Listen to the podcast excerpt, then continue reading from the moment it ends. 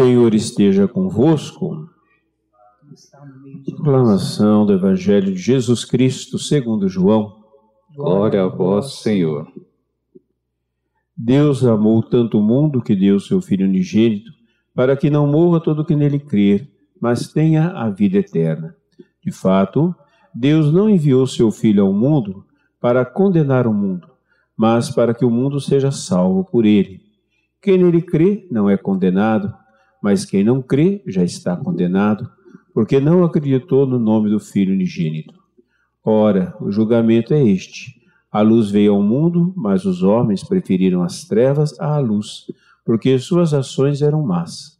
Quem pratica o mal odeia a luz e não se aproxima da luz, para que suas ações não sejam denunciadas. Mas quem age conforme a verdade aproxima-se da luz para que se manifeste que suas ações são realizadas em Deus. Palavra da salvação. Glória a vós, Senhor. Pelas palavras do Santo Evangelho, sejam, sejam perdoados os nossos pecados. Santo anjo do Senhor, meu zeloso e guardador, se a ti me confiou a piedade divina, sempre me reges, me guarde, me governa, me ilumina. Amém. Queridos irmãos e irmãs, o evangelho de hoje, que nós acabamos de ouvir, nesta segunda semana do tempo pascal, sexto dia da novena de São Dimas, ele pode ser dividido em quatro partes. Ou, aliás, pode não. Eu o dividi em quatro partes enquanto preparava essa reflexão. A primeira parte em que nós ouvimos foi que logo no início, João já diz: Deus amou tanto o mundo que enviou seu próprio Filho para nos dar a vida eterna. E o que significa isso? Ou, aliás, o que significa dizer Deus amou tanto o mundo? Talvez a pergunta que você faça foi a mesma pergunta que eu fiz na minha oração. Qual é a medida do amor de Deus? Qual é a medida do amor de Deus? Ele diz: Deus amou tanto o mundo. E o que significa esse tanto para nós? Para mim ou para você? O que significa amar tanto? Amar tanto seria um amor sem medida. Porque um tanto não tem uma medida correta. É interessante quando a gente pega as pessoas mais experientes, por exemplo, na cozinha, que aí você pergunta assim, mas quanto disso eu ponho, né? O quanto de sal eu ponho? Ah, põe um tanto, né? Quanto de farinha eu ponho para fazer essa massa? Põe um tanto. É, mas que tanto? O tanto não tem medida. São Bernardo de Claraval, ele disse o seguinte: A medida do amor de Deus é amar sem medida. Você pode se perguntar: o quanto Deus me ama? Será que Deus me ama bastante? Será que Deus me ama? E o quanto Deus me ama? Qual é o limite do amor de Deus? O amor de Deus é amar sem medida. Não tem medidas para o amor de Deus. Ele simplesmente ama e simplesmente é amor. Deus não tem amor. Deus não, não tem o amor como uma característica só e pronto, ou como uma, uma coisa que ele tem, como nós temos é, o sorriso, ou como nós temos o abraço, ou como nós temos o choro. Não. Deus é amor. Está intrínseco ao seu ser. Por isso, a medida do amor de Deus é amar sem medida. Mas depois João continua. O filho veio para salvar e não para condenar. Jesus é o sinal visível do amor de Deus. E o amor de Deus que se revela em Jesus veio para salvar e não para condenar. Às vezes a gente quer usar é, o amor de Deus, ou a gente quer usar a nossa relação com Deus para condenar. Não. O Filho não veio para condenar, ele veio para salvar. Portanto, quem acredita no Filho, esse não está condenado. Agora, olha que interessante. Quem não acredita no Filho, este já está condenado. Não é que o Filho condena, não é que Deus condena. Não, Deus não condena, Ele é amor. Mas quem não acredita nesse amor, que ama sem medida, já está condenado. Já está no seu ser esta condenação. Já está no seu ser esta falta de sentido à vida. Eu acredito que a condenação é a falta de sentido à vida. É quando a vida perde o sentido. É quando a vida não tem mais sabor, não tem mais alegria. É quando a vida simplesmente se desfaz. Não porque está passando por um problema, mas perde o sabor porque não acredita em Deus. E aí perde as cores da vida. Vive uma vida preto e branco. Perde o colorido da graça de Deus. Perde o sabor de viver. E aí eu repito, perde o sabor de viver não porque está passando uma experiência difícil, ou uma angústia, ou vive uma dificuldade, não é isso. Mas perde o sabor porque não acredita em Deus. Não acredita no amor de Deus. No amor que ama sem medida, sem reserva, sem ficar escolhendo esse ou aquele. O amor que simplesmente ama. E aí ele diz uma terceira coisa interessante. Quem caminha nesse amor, no amor do filho, caminha na luz e não caminha na escuridão. Quem é que caminha na escuridão? Quem quer esconder coisas. Tem gente que tem um medo, tem um medo de dizer a verdade para Jesus tem medo de abrir o coração e de falar a verdade para o Senhor. E quando o Padre está dizendo a verdade aqui, não é que nós somos detentores da verdade, não.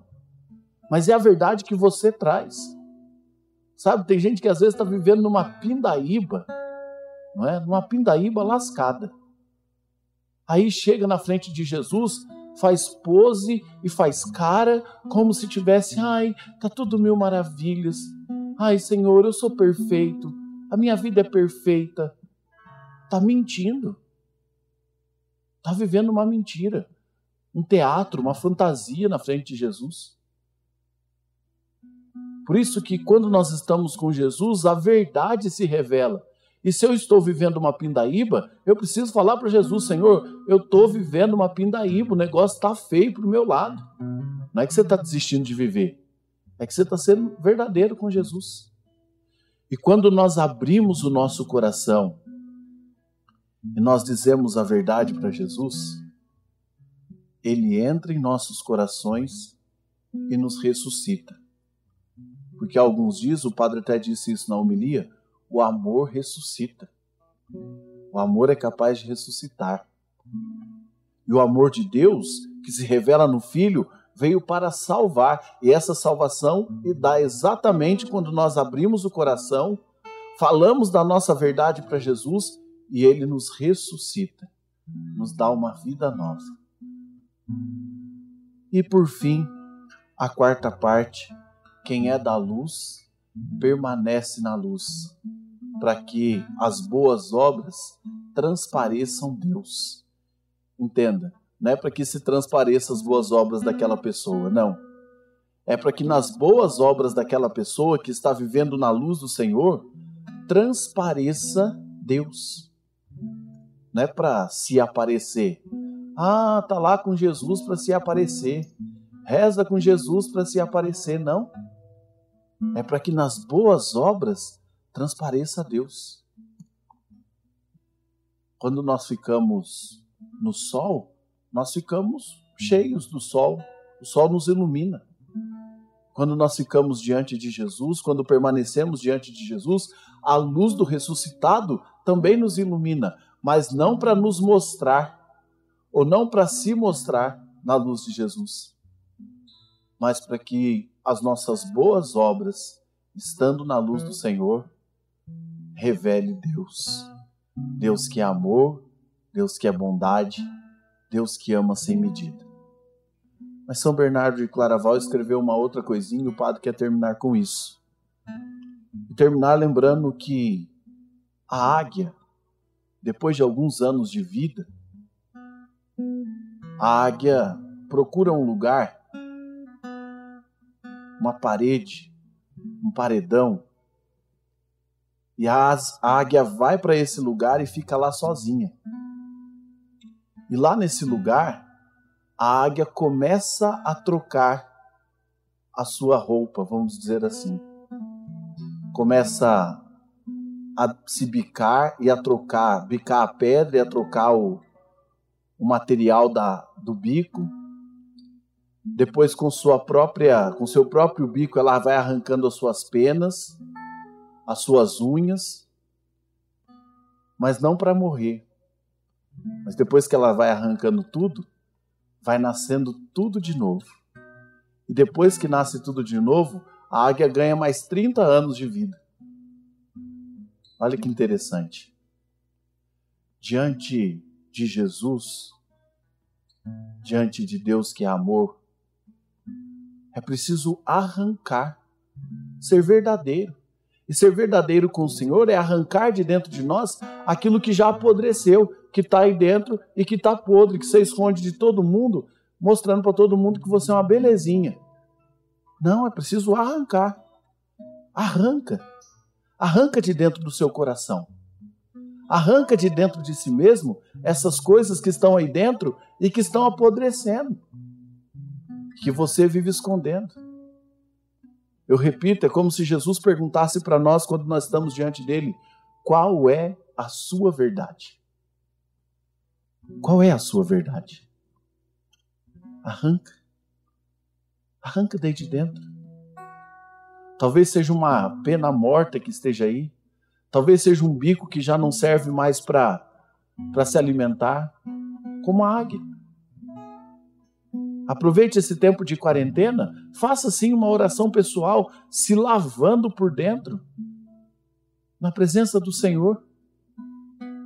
Entrega para Ele a sua verdade, porque Deus é amor e o seu amor é amar sem medidas.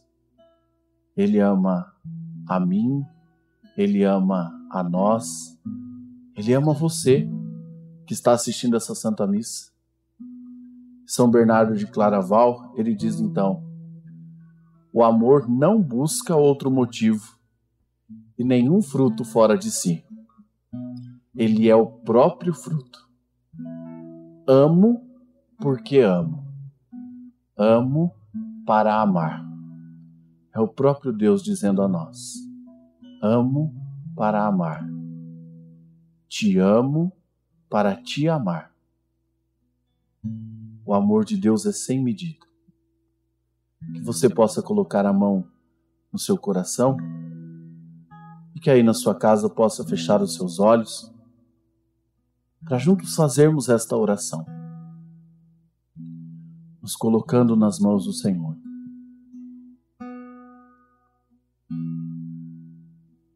Há muitas vezes nós ficamos nos perguntando: será que Deus me ama?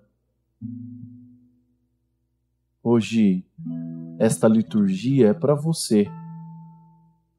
Abre o teu coração, acolhe, acolhe essa palavra. Deus amou tanto o mundo, Deus amou tanto você, Deus ama tanto a sua família, que deu o próprio Filho para nos trazer a salvação a medida do amor de Deus é amar sem medida. Acolhe essa palavra. Não tem medidas o amor de Deus. Tenha certeza, Deus te ama e já provou que te ama e se declara cada dia para você que te ama. Não tenha medo de revelar a sua verdade para o Senhor de mostrar o que há aí dentro do seu coração. A única coisa que Deus vai fazer é te amar, porque Ele não condena, ele salva. E para salvar, ele usa o amor. O amor que tudo suporta, o amor que tudo crê, o amor que não arruma desculpas, o amor que vai até o fim, o amor que não se cansa, o amor que nasce em mim, que nasce em ti, que nasce em nós. Esse amor permaneça para sempre no teu coração, permaneça para sempre na tua família. Diz uma canção que o amor de Deus compõe e recompõe. O amor de Deus já te compôs quem você é. Mas se precisar te recompor, o amor de Deus também recompõe quantas vezes for preciso. Muito obrigado, Senhor. Muito obrigado. Amor em mim, amor em ti, amor em nós. Eu digo que sim. Amor em mim, amor em ti, amor em nós, eu digo que sim. Mesmo os que não te amaram, se com amor não te olharam, o Pai sempre te amou e ama. Deus com amor sempre te olhou. Amor em mim amor em ti, amor em nós, eu digo que sim.